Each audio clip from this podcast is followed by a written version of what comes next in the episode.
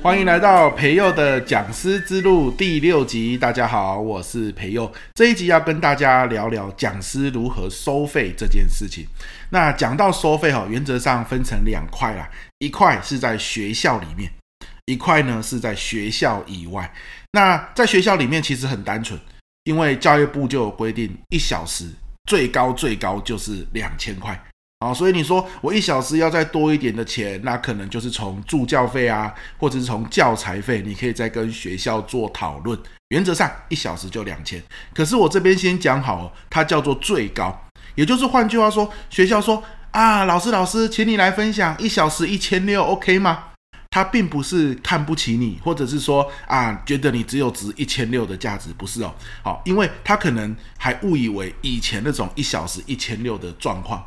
好，以前一小时最高是一千六，这几年才调到两千的嘛，对不对？所以这个时候你可以跟他说：“哎，我在其他学校演讲，一小时是收两千块，能不能商量沟通一下，我们调成一小时两千呢？”OK，那有些学校是不行的哦，哦，他跟会计啊，或者是跟长官报告之后，还是就是一千六。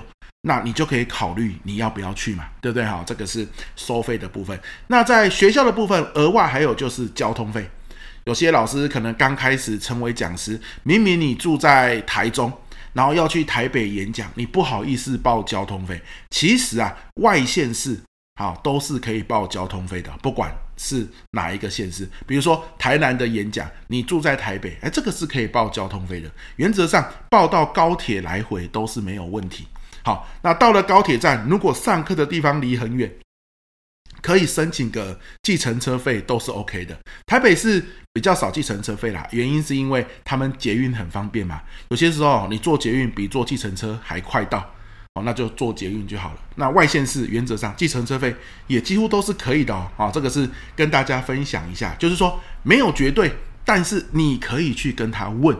好，不要不好意思问你。如果高铁费用没问到，拜托一小时两千，你去三小时六千。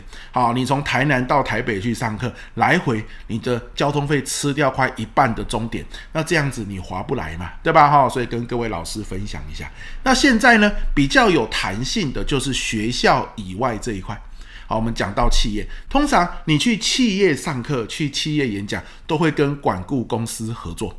那管顾公司当然就会抽一笔钱，这个钱哦，你让他抽是非常值得的。为什么？因为企业端有非常复杂的手续，非常复杂的流程，甚至你也没有相关的人脉嘛。所以有些管顾公司，他在科技业的人脉非常好，你跟他合作，你会接到科技业的 case。有些是百货业，有些是服务业，好，有些是啊这个房仲业，各个管顾公司都有他们的人脉，你跟他们合作。接到 case 前期，他会帮你处理掉很多的事情，比如说教室在哪里啊，大概多少人啊，跟公司的窗口对接啊，等等等等，把公司窗口的需求跟你说，对不对？好，这种来回沟通协调，管顾都会做，所以呢，他拿一笔钱合情合理。好，那现在问题就是你要跟管顾说多少钟点费呢？首先最低不会低于两千嘛。对不对？好，学校就两千了，你到企业还低于两千，那这样子也太少了一些。通常都会从两千五或三千开始起跳。那我说我啦哈，因为这个是培幼的讲师之路嘛。以我来说，我是从三千五开始起跳的。好，讲讲讲。那你说什么时候可以涨价呢？对吧？哇，企业这个备课备很久呢，压力很大诶。怎么样涨价？是这个样子的哦。涨价跟你讲几年没有关系。我举个例子，有一位讲师，他在企业讲十年，虚构的哈，虚构的，没有这个人哈，讲十年。可是呢，他每一年的企业讲的企业都不一样，就是管顾会帮他新拉到企业，可是呢，他之前讲的企业都没有再回头找他，那这样子是很难涨价的。为什么？因为你就会发现，他可能在教学技巧上教完之后，学员反映出的成效上并没有很好，所以。教完的企业都没有回头来找他，所以广顾要花很多的心力帮他去拉新的 case，好，所以他的价码很难拉上去。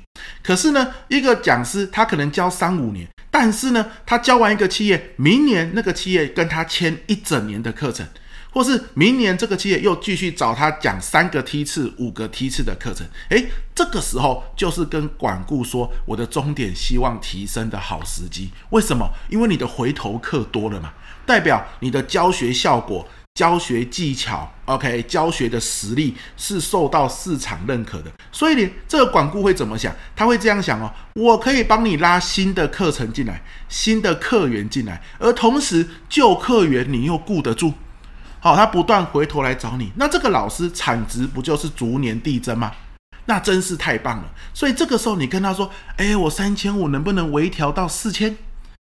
啊，或是四千有没有机会微调到四千五？好，那这是很不错的。那原则上一个小时五千已经是很厉害了。好，为什么呢？因为你跟管顾说我一小时要五千，原则上管顾就会跟公司说一小时是七八千，甚至是一万。好，那因为管顾要抽成嘛。好，不是说什么我一小时拿五千，管顾再跟我拿走两千，不是哦。啊，这个老师一小时五千哦，那我跟公司报价就是一小时八千。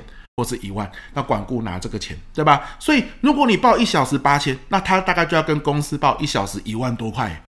好，那如果我们不是那种很大牌的、举国皆知的，或是什么超级业务员，原则上五千算是算是非常厉害的一个价码啦。好，那再往上代表什么？你有实际的业绩，比如说你今年卖掉一百艘游艇。对吧？你今年连这个总统级的人物、这个执行长级的人物都来找你做心理舒压，哇！你有这种知名人士的 case，哈，你自己这今年的业绩非常的好，你得到一个世界上非常难得到的证书，又或者是得到一个非常难的比赛的大奖，诶，知名度打开，好，你的钱还可以再往上去一点点。好，那原则上在企业端从三千开始，能够到五千已经很厉害了。好，那这个到五千不是年资的累积哦，是回头客的数量。好，这个是关键，好不好？那如果你有很厉害的绩效，得到很多的奖、很多的证书，尤其是厉害的证书，那这个钱有机会终点再往上。OK，这个是跟你分享的大原则啦，不要让管顾没得赚。管顾没得赚，你就没得赚。好，因为你个人要去跟企业合作，真的太复杂了。好，管顾有它存在的意义哦。哈，跟管顾打好关系，互相合作是一件非常棒的事情。好，来，最后的最后哈，学校端、学校以外的企业端，中间还有一个叫做非营利组织，或者是公家机关。原则上，公家机关也是一小时两千呐，啊，公家机关都这样。但是呢，非营利组织就是一个有弹性的地方，好，原则上你不会跟管顾配合去找非营利组织，因为它也算是比较简单的，通常你会自己借。可是非营利组织会告诉你，我们一小时也是两千，其实不一定，因为它不是公家机关嘛，它并没有受这个限制。他只是觉得人家公家机关两千，我们也是两千。好，你跟他往上提是有机会的哦。好，他们是可以答应你的哦。哦，三千、五千都可以。但问题就是你要不要提吧？像我去非营利组织演讲或上课，有些时候我就是收两千。为什么？因为人家可能做一些公益性质的目的或目标。好，这是有些时候我也是很佩服的。像我去荒野回去分享啊，或是到家福基金会去分享，你不要说收多少钱了，反正收到也是回捐嘛。啊，所以呢，这个就是你可以自由心证、自己考量的一个地方，好吗？那这一集就跟大家分享到这边，希望我们讲师我们努力也收到我们应得的钱。好啊，最后的最后，有个很大的心法，不要害怕谈钱。就是你要跟管顾谈，你可以跟邀客单位谈，他可以不答应，但是你要谈，你谈了，他答应，他不答应都很正常。可是你不谈啊，就是对自己的一个不信任啊，就是对自己的一个呃一个不够自信啊，谈就对了。好，我我觉得我应该多少钱然啊？他说不行呢，我们只能两千，只能两千五，就是谈。好不好？就是谈，不答应是一回事，可是你不要不讲，OK？好，这一集到这边了，希望所有要成为讲师的朋友们都可以对你有帮助哦。我是培佑，我们下一集见，拜拜。